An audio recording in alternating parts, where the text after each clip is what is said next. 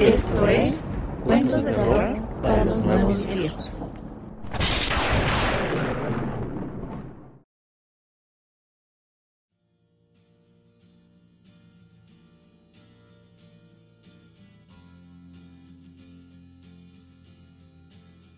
Feliz primero de septiembre.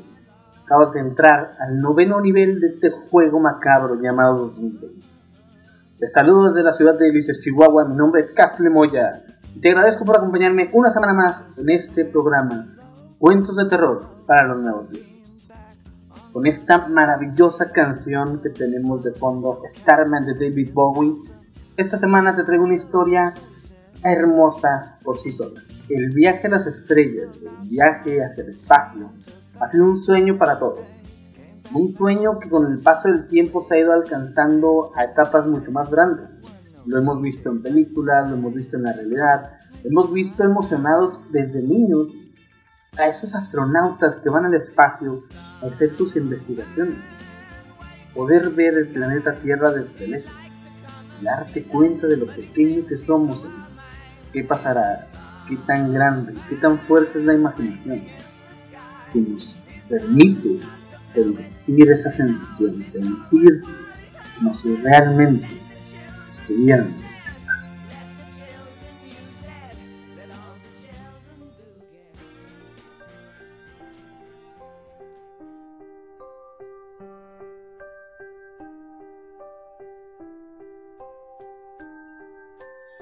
Vestido con un traje espacial sucio, el astronauta hizo su mejor esfuerzo para controlar su respiración.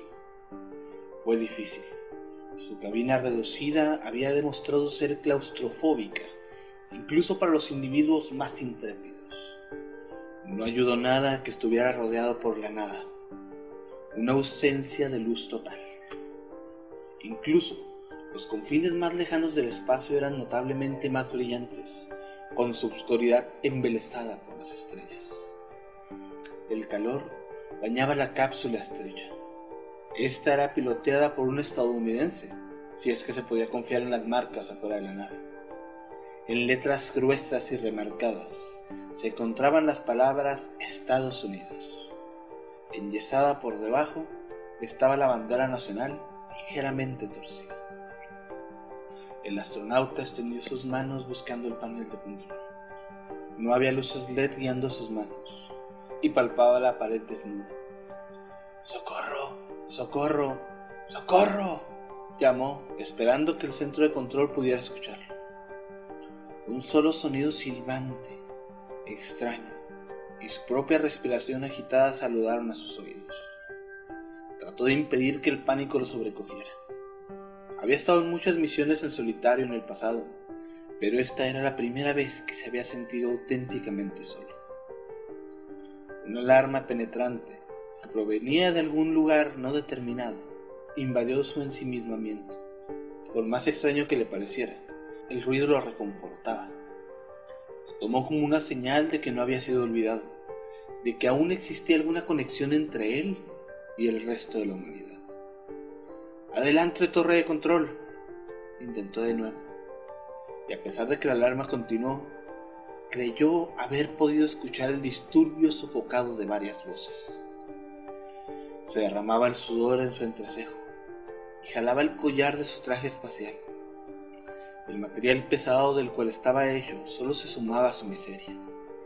No podía verlo, pero sentía como si el área a su alrededor estuviera titilando con olas de calor. Una negrura de naturaleza distinta comenzó a nadar por los bordes de su visión. Una vez más, trató de llamar a las voces distantes, pero sus pulmones ya no tenían la capacidad. Incluso, mientras el entumecimiento se apoderaba de él, el temor persistía. De los labios partidos se desprendió su última palabra inaudible. Mamá. El bombero negó con su cabeza, apartando la mirada del panorama enfermizo frente a él. La casa verdaderamente había sido reducida a cenizas por las llamas, pero quedó lo suficiente como para que pudieran reconstruir la escena. Dos víctimas habían sido reclamadas por el infierno. Una mujer fue descubierta entre los restos de la cocina. Su proximidad con la fuente del incendio, una tostadora, indicaba que había sucumbido a la inhalación de humo relativamente rápida. El segundo cuerpo era mucho más pequeño.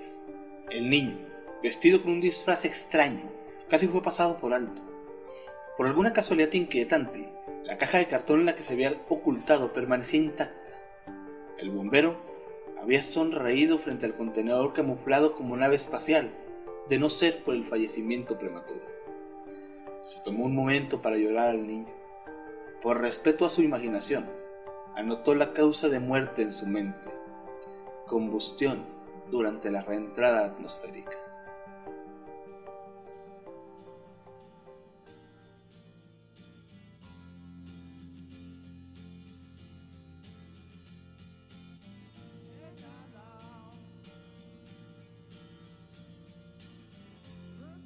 Duele, duele bastante saber esos alcances, esa inocencia con la que nacen y que mantienen los niños hasta gran parte de su edad.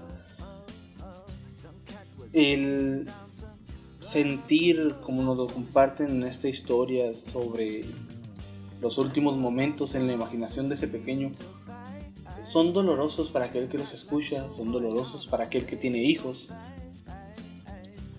y el respeto que le da el bombero en sus últimos en su última estadía en esta tierra que es el respetar su imaginación con la con la combustión en la reentrada de la atmósfera. Doloroso es triste una historia corta realmente pero dolorosa y triste. Cambiando de noticias cambiando un poco esta sensación tenemos un proyecto nuevo esta semana, tenemos un proyecto que estamos arrancando, que está arrancando con todo el vuelo del mundo, con todo el sabor del mundo y con todo el ánimo del mundo, que es Persiguiendo la Chuleta. La semana pasada nos acompañaron a visitar a Doña Mayra en su puestecito de hamburguesas, de hot dogs, de Dogos el Lienzo. Y afortunadamente la señora Mayra nos compartió que le dimos suerte, estuvimos ahí con ella, vimos que atendió mucha gente, tocó probar sus hot dogs, sus hamburguesas, platillos deliciosos. Y nos inspiró a iniciar este programa de Persiguiendo la Chuleta para dar a conocer estos puestecitos, estos carritos, locales, restaurantes, todos los sabores de la región centro-sur del estado de Chihuahua. Y qué mejor que hacerlo desde lo local, desde la ciudad que nos vio nacer. Tenemos como compañero y padrino a Omar Ali Fierro, este, Rosalía Alvarado nos está ayudando con la cámara, y ahí vamos teniendo colaboradores. Esta semana acudimos a Fridas Café, canción de Chihuahua. Fridas Galerías Café. Fridas Galerías Café, sí, cierto. Acá me corrigió la bruja roja.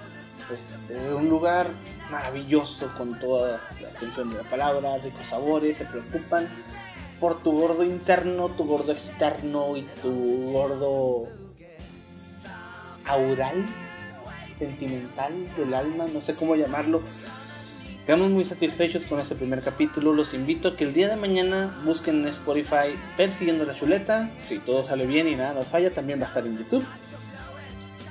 Y es un nuevo proyecto al que los estamos invitando de todo corazón. Semana con semana y estaremos dándonos un paseo por cada, por cada rinconcito sabroso de la ciudad de Ilicia, Chihuahua. Por lo pronto, no me queda nada más que decirles. Esperarlos aquí la próxima semana. Desde este lado del micrófono en este lado del escritorio, por historias sacadas de internet, con la firme y sencilla esperanza de que no sean ciertas. Dulces sueños.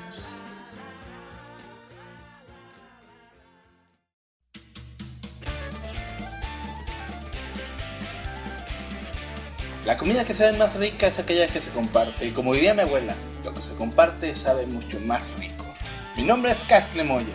Semana con semana te voy a dar un paseo por todo Delicias Vamos a conocer carrito por carrito, puesto por puesto, local por local, hasta descubrir todos y cada uno de los sabores que tenemos en esta ciudad.